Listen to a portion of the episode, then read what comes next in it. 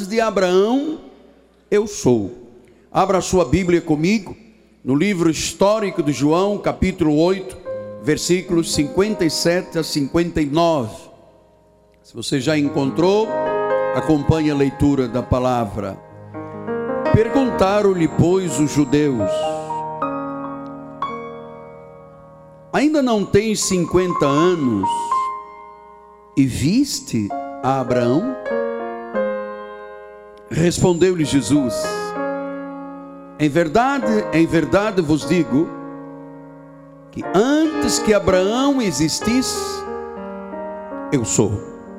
Então, pegaram em pedras para atirarem nele, mas Jesus se ocultou e saiu do templo. Antes de Abraão, eu sou. Que esta palavra abençoe todos os corações. Vamos orar ao Senhor.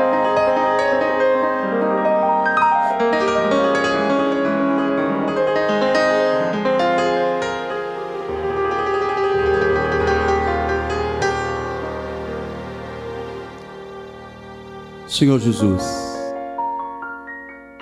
aqui estamos expressando a nossa fé,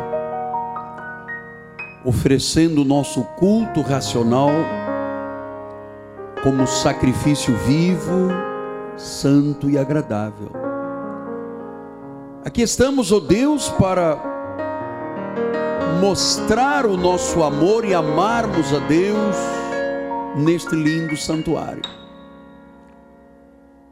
E agora aquietamos os nossos corações para ouvir a voz do Espírito de Deus. Usa os meus lábios, as minhas cordas vocais e revela-te, Senhor, à igreja, para que no final deste encontro, vidas sólidas, vidas fortes, saiam deste santuário conscientes de quem é o Deus a quem servimos, quem é o Deus da Bíblia, em nome de Jesus. Todo o povo de Deus diga amém, amém e amém. Graças a Deus. Meus amados irmãos, minha família, povo de propriedade exclusiva de Deus, nação santa, raça eleita, selo do meu apostolado, meus filhinhos em Cristo Jesus. Nós temos estudado já dez cultos investido neste conhecimento, muitas declarações que confirmam que Cristo é Deus, que provam que não existem três deuses na Bíblia Sagrada e muito menos uma trindade celestial. Durante esses cultos temos estudado o que prova que Cristo é Deus, a deidade, a divindade de Cristo. Mas talvez a mais forte declaração, a que mais identifica Jesus com a divindade, portanto, sabendo que Cristo é Deus, é esta declaração que nós acabamos de ler. Quando ele disse: Antes de Abraão, eu sou. Esta é a declaração mais forte da deidade de Cristo. Lembre-se que em Êxodo 6,3, o Senhor diz: Aparecia a Abraão, a Isaac, a Jacó, como Deus Todo-Poderoso. Mas, pelo meu nome, o Senhor eu não lhes fui conhecido. Então, Deus está dizendo: vocês me conhecem pelas manifestações do meu poder, mas o meu nome, quem eu sou na essência, ainda não me revelei. Em Êxodo 3,14 ele disse: Disse Deus a Moisés: Eu sou o que sou. Disse mais: Assim dirás aos filhos de Israel: Eu sou, me enviou a vós outros. Então, você começa a compreender por que, que essa declaração de Jesus, quando ele foi apedrejado, quando ele disse, Eu sou antes de Abraão, é a declaração mais firme, mais forte, de maior convicção a respeito da divindade de Cristo. Isto precisa de ser esclarecido de uma vez para sempre, porque a igreja protestante, assim como a igreja católica, falam de uma trindade que não existe, de três deuses que não existem, e a verdade é que esta declaração vem abrir os olhos do nosso coração. Veja então o que, é que eu coloquei no telão. Jeová, o Senhor, é o eu sou. Portanto, todas as vezes que Deus manifestava, manifestava como o Senhor no Antigo Testamento, e ele dizia, eu sou, isto para a graça de Deus está óbvio. É Jesus que está falando. Então, Jesus usou esta expressão eu sou. E agora você vai ver como é que a Bíblia é tão precisa. Não há um versículo que contradiga outro versículo no meio desses 66 livros de dois pactos, duas alianças, uma velha e uma nova, não existe nenhuma contradição e tem que tudo levar a pessoa de Jesus, porque a Bíblia é a revelação de Jesus. Então vamos ver que Jesus usou oito vezes esta expressão eu sou. E quando você começa a conhecer o porquê que ele diz isso, você começa a conhecer o caráter de Jesus. Esta expressão eu sou vem do original grego ego eimi. Ego eimi quer dizer eu sou. E ela tem uma vasta, grande revelação que nós vamos conhecer esta noite. O eu sou que se manifestou no Antigo Testamento é o mesmo eu sou que se manifestou com a pessoa de Jesus. Então vamos ver que Jesus se identifica com o eu sou para mostrar que só existe um Deus. Que aquele Deus que falou com Moisés é o mesmo Deus que agora fala nos livros históricos, especialmente no livro de João. Então vamos, primeira identificação.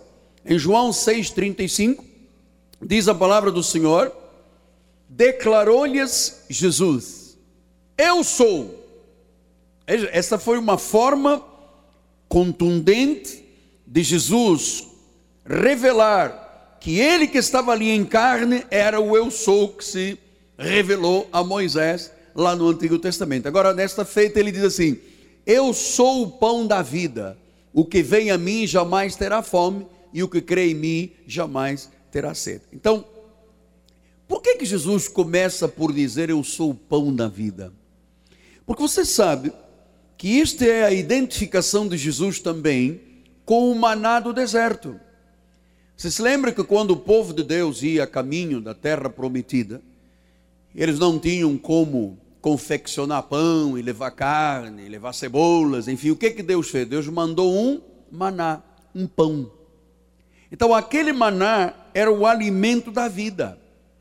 Eles dependiam para viver para sobreviver no deserto daquele maná, daquele pão, que não podia ser guardado para o dia seguinte, porque estragava. Todos os dias Deus mandava o maná, Deus mandava o pão.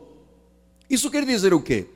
Quer dizer que quando Jesus disse, Eu sou o pão da vida, Ele está dizendo que Ele é o alimento diário para o resto das nossas vidas nele nós subsistimos, nele nós vivemos e para ele nós vivemos. Por isso é que ele disse em João 6, 30 e 31. Então lhes disseram eles: Que sinal fazes para que vejamos e queremos em ti? Quais são os teus feitos? Nossos pais comeram o maná do deserto. Como está escrito, deu-lhes a comer o maná do céu. Versículo 34. Então disseram: Senhor, dá-nos sempre esse pão versículo de número 35. Declarou-lhes, pois, Jesus: Eu sou o pão da vida. O que vem a mim jamais terá fome, e o que crê em mim jamais terá sede.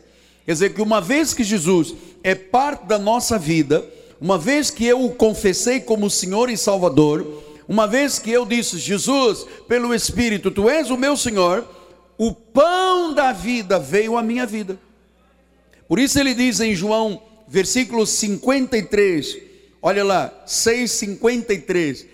Respondeu-lhe Jesus: Em verdade, em verdade os digo: se não comerdes a carne do filho do homem e não beberdes o seu sangue, o que, que isso quer dizer, apóstolo? Se você não tiver Jesus como Senhor e Salvador, você não tem vida. você não tem vida. Então eu expliquei aqui o que significa isso. Comer o corpo e beber o sangue é receber Jesus e ser salvo eternamente. Quer dizer que qualquer pessoa que comer outro pão, que não o pão da vida, ou receber outro Deus que não seja este deste sangue, não é salvo. Mas pastor, mas existem milhões de pessoas no Oriente Médio que servem a Maomé, eles não são salvos? Não são salvos. Estão servindo a um profeta, mas não são salvos. Pastor, mas existem tantas pessoas que servem a Buda, a Xanoye, aos deuses desta terra. Essas pessoas estão ali fiéis. Elas não estão comendo pão e bebendo o sangue de Jesus? Não. Eles estão servindo a outros deuses, não são salvos.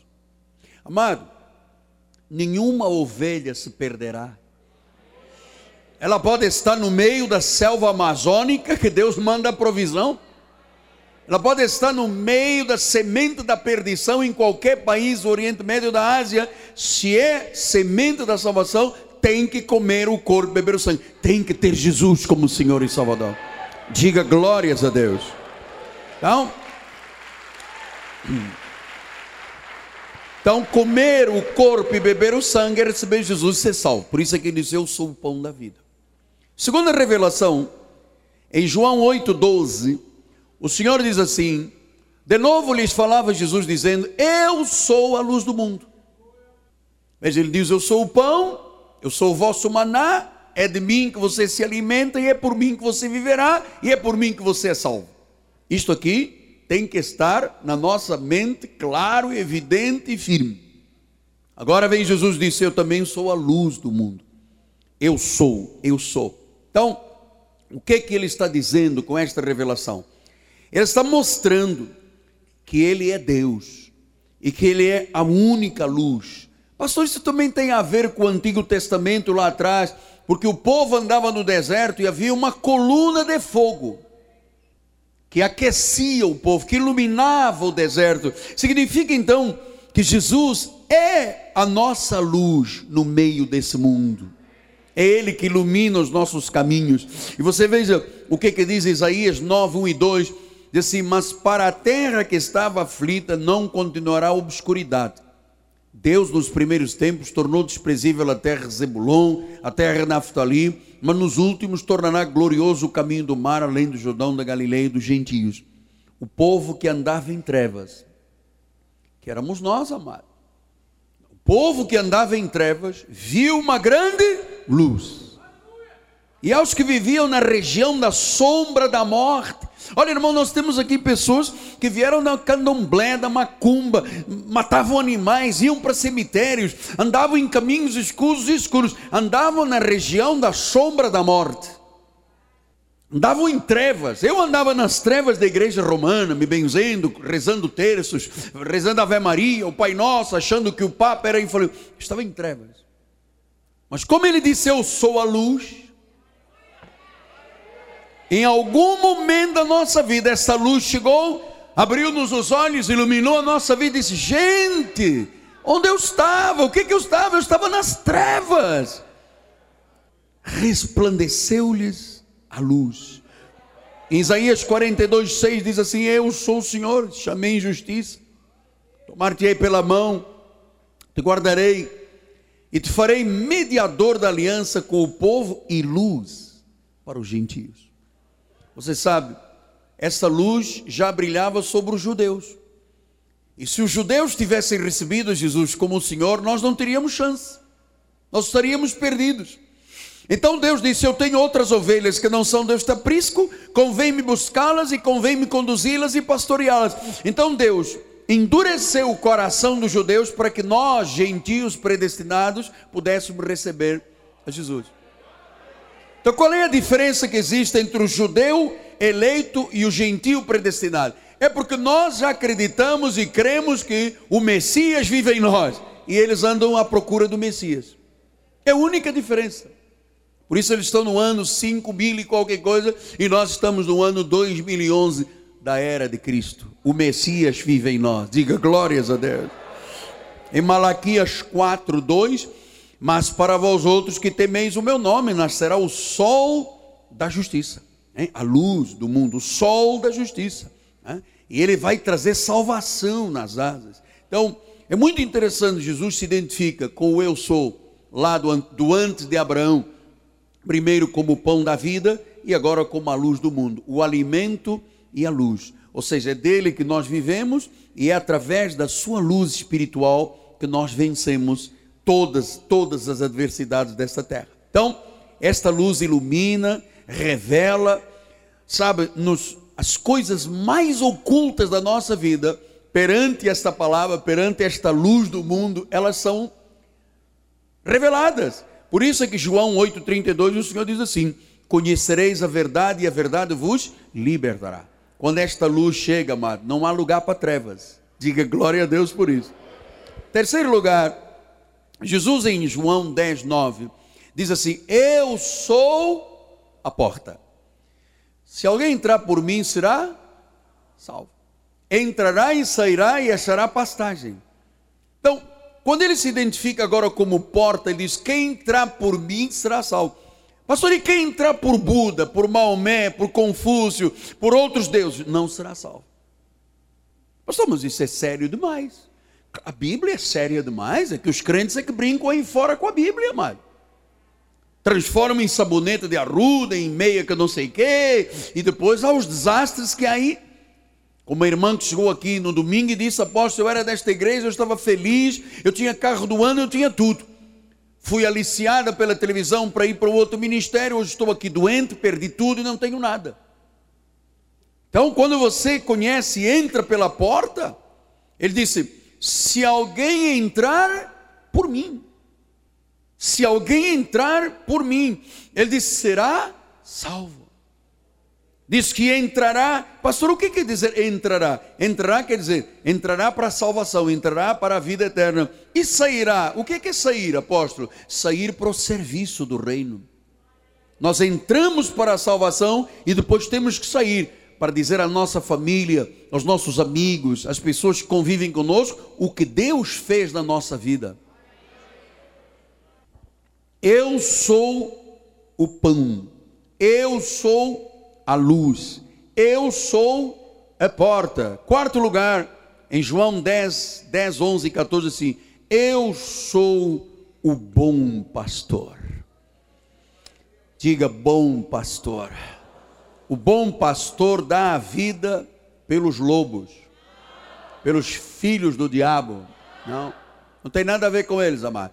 O bom pastor dá a vida pelas ovelhas. Versículo número 14 diz assim: Eu sou o bom pastor. Eu conheço as minhas ovelhas. E elas me conhecem. Meu amado, nós estamos no final desta série, você terá conhecido exatamente 750 nomes, títulos e revelações. Eu vou lhe dizer uma coisa: sem medo de errar, sem orgulho pessoal, não existe outro ministério que eu conheça e conheço milhares que conheça Deus conforme você está conhecendo. Não existe. Não existe. Então ele disse: Eu sou o bom pastor.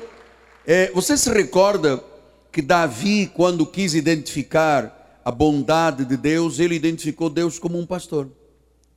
Ele disse aí no Salmo 23: O Senhor é o meu pastor, nada me faltará. Você sabe, eu, é, eu entendo por que, Jesus fala do pastor? Porque a igreja é comparada a quê? A um rebanho.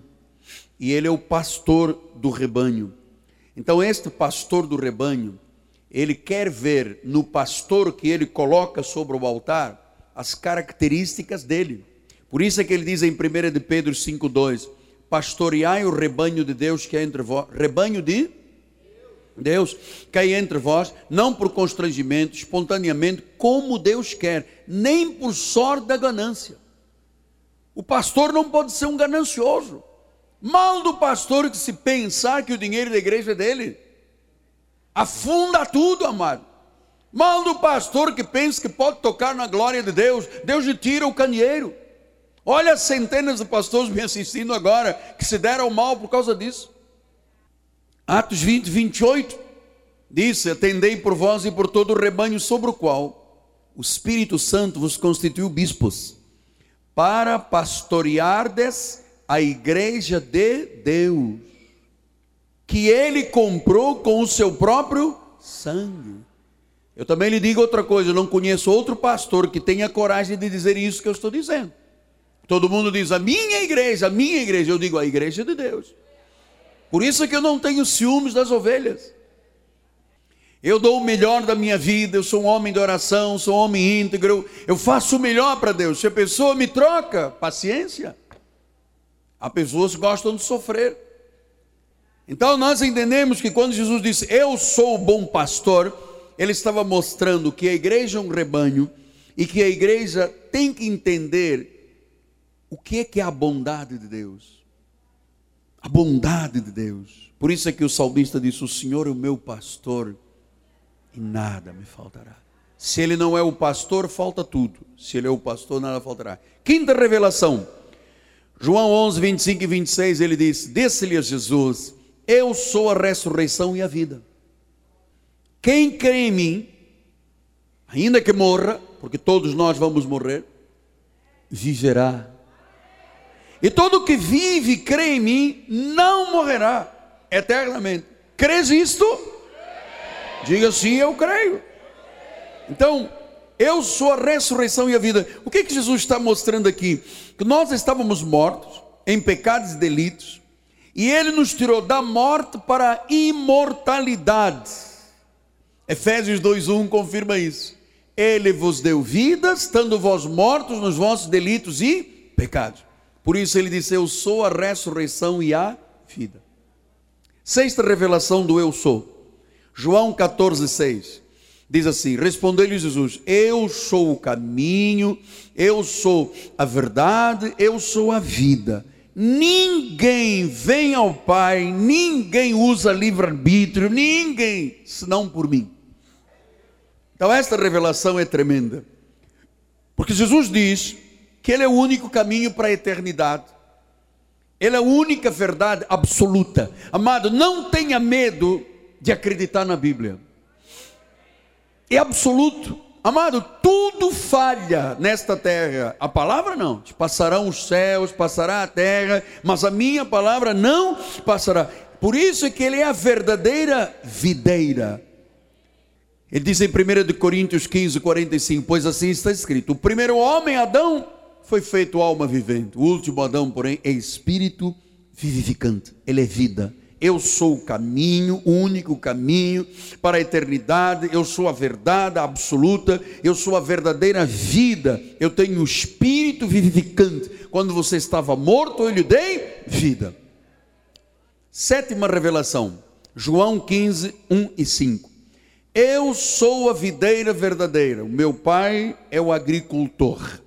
Eu sou a videira, vós os ramos.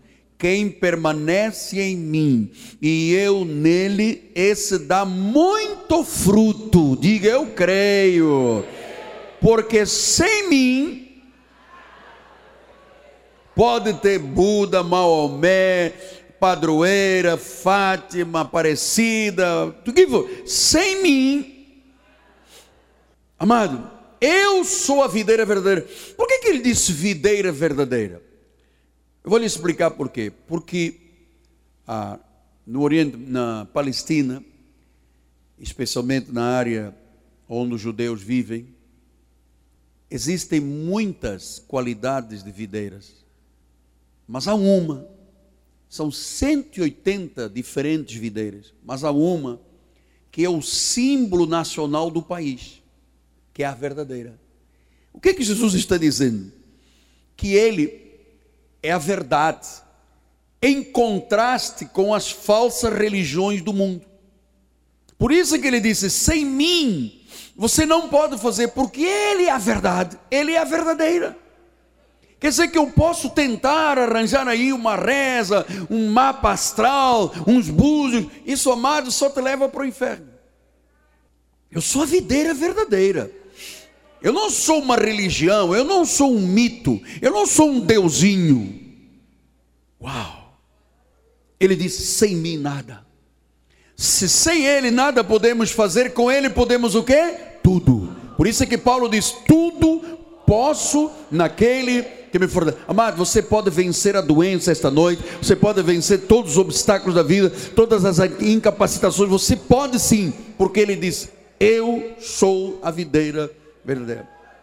Oitava revelação, João 4, 25 e 26. Eu sei, respondeu a mulher, que há de vir o Messias chamado Cristo. Quando ele vier, vos anunciará todas as coisas. Disse-lhe Jesus: Eu sou. Você anda à procura de Cristo? Eu sou o Cristo. Você anda à procura do verdadeiro Deus? Eu sou. Eu o sou. Eu que falo contigo. Então, ele diz que para você viver na realidade a vida espiritual íntegra, verdadeira, para ser salvo, para ter vida eterna, você tem que entender quem é Ele. E ele disse àquela mulher que estava perdida minutos antes: Eu o sou. Eu o sou. Portanto, nós cremos num Deus triuno, Ele é o mesmo de ontem, de hoje eternamente, e Ele se revelou como antes de Abraão eu sou, e agora nos livros históricos, desde o pão, a luz, a ressurreição, a vida, a videira verdadeira. Veja, quanta dignidade, quanta verdade nós alcançamos quando conhecemos estas revelações. Sim, porque a vida espiritual não pode ser uma. Amado, é a tua vida. Estamos falando no, na tua eternidade. É que se você anda por caminhos que não são estes da revelação, você não será salvo. Estou dizendo isso em direto e ao vivo para o mundo inteiro. Então nós precisamos de entender que Hebreus 13, 8 disse: Jesus Cristo, ontem, o eu sou lá de trás, hoje, essas revelações do eu sou, ele é o mesmo. Não há três deuses, o mesmo. E o será para sempre. Olha, graças a Deus que ele não muda. Ele não muda. Agora, eu parto para a segunda metade da mensagem.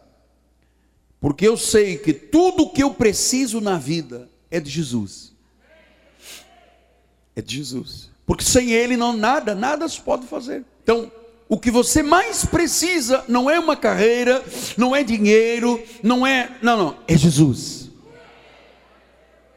E a segunda parte, porque eu prometi a Deus, quando o Senhor me disse o mês passado, Miguel Ângelo, eu tenho manifestado a minha glória na igreja e vocês não me dão a glória do que eu manifesto de glória.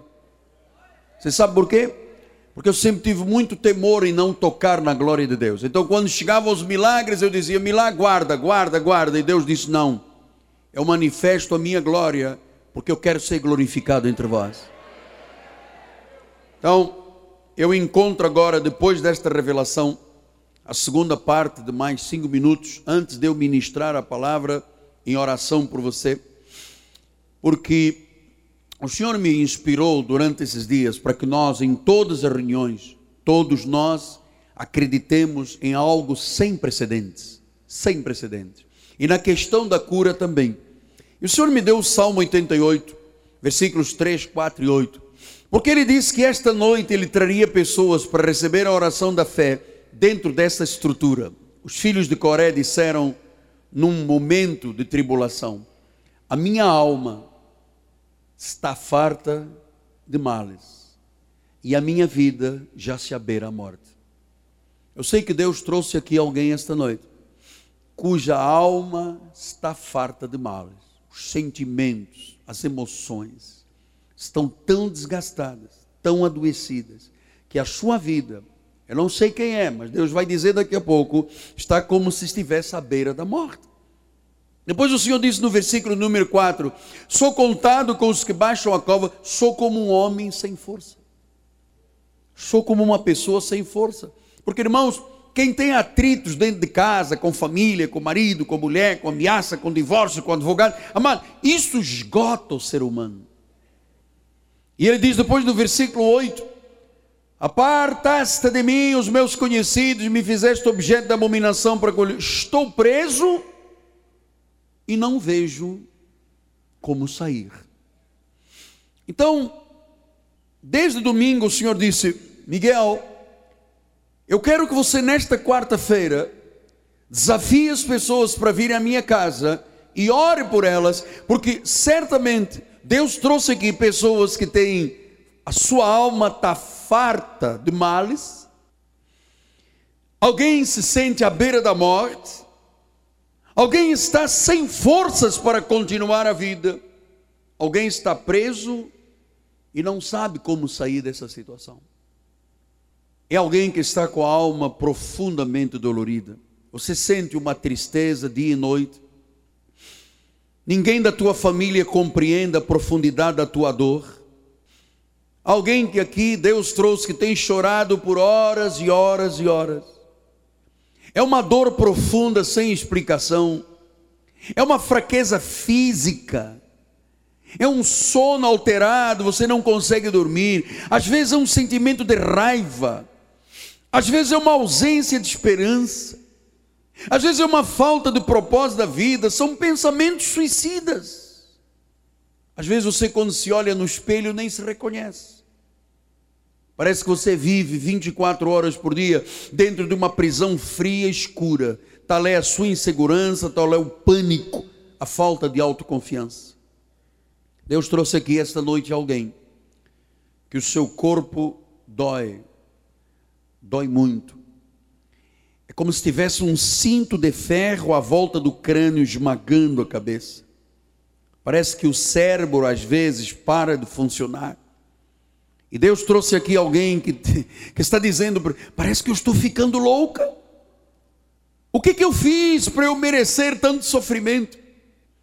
Talvez alguém diga, mas apóstolo, há saída para mim. As minhas energias se esgotaram, eu vivo numa depressão. Pastor, já me disseram até que é falta de fé. Me disseram que eu estou em pecado, me disseram que eu estou distante de Deus. Nada. Quem te disse isso errou. E você que entrou aqui esta noite com episódios recorrentes de doença. Essa doença se repete. Já esteve na tua avó, na tua mãe, na tua vida, na vida dos teus filhos.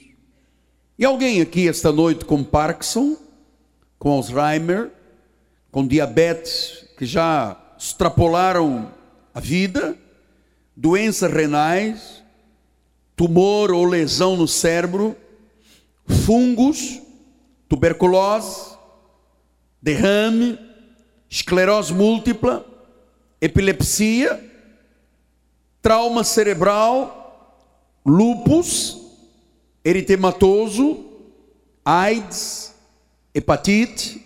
Olha quantas situações o Senhor disse. Tem aqui alguém que tem alterações pós-parto. Depois que teve filho, nunca mais ficou bem. Hipertiroidismo, alterações pré-menstruais, infecção por vírus ou bactéria, doença cardíaca, fatiga crônica, artrite reumatoide, alterações no fígado, câncer, efeitos colaterais de remédios, doenças nos olhos, doenças degenerativas.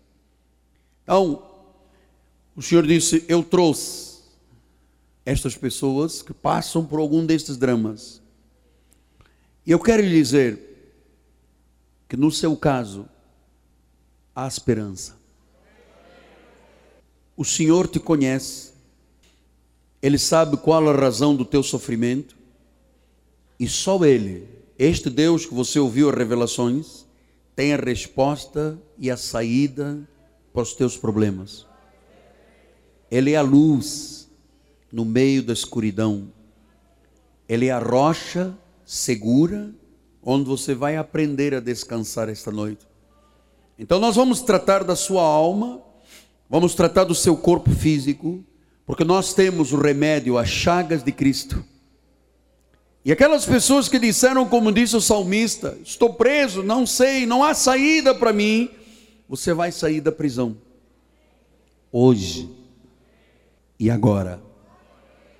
Você que chegou sem forças à igreja. Você que disse: Estou farto. a minha vida está à beira da morte. Eu creio em milagres, amado. Nós vamos estar aqui na frente, os bispos da igreja me ajudando. E se algum desses problemas aqui, pastores vão me ajudar, se algum desses problemas aqui passa pela sua vida, chegou a solução. Lembre-se de uma coisa: quem vai te curar é Jesus. Não olhe para nenhum homem nem nenhuma mulher achando que nós temos mais virtude do que você. O que nós temos é uma confiança nisto que eu acabei de pregar. Então, aquilo que você carregou de fardo, você não levará para a tua casa. Você vai sair da prisão hoje sim, em nome de Jesus. Há esperança. Diga para mim, há esperança. Pode deixar lá, bispo. Nós vamos estar aqui na frente. Vou pedir os bispos para virem para os instrumentos. Pastores e bispos querem me ajudar, que estão com a vida consagrada ao Senhor. Venha por alguma destas situações, alguma necessidade, alguma área da sua vida, venha diante do altar. É o momento da sua libertação. Vamos orar a Deus.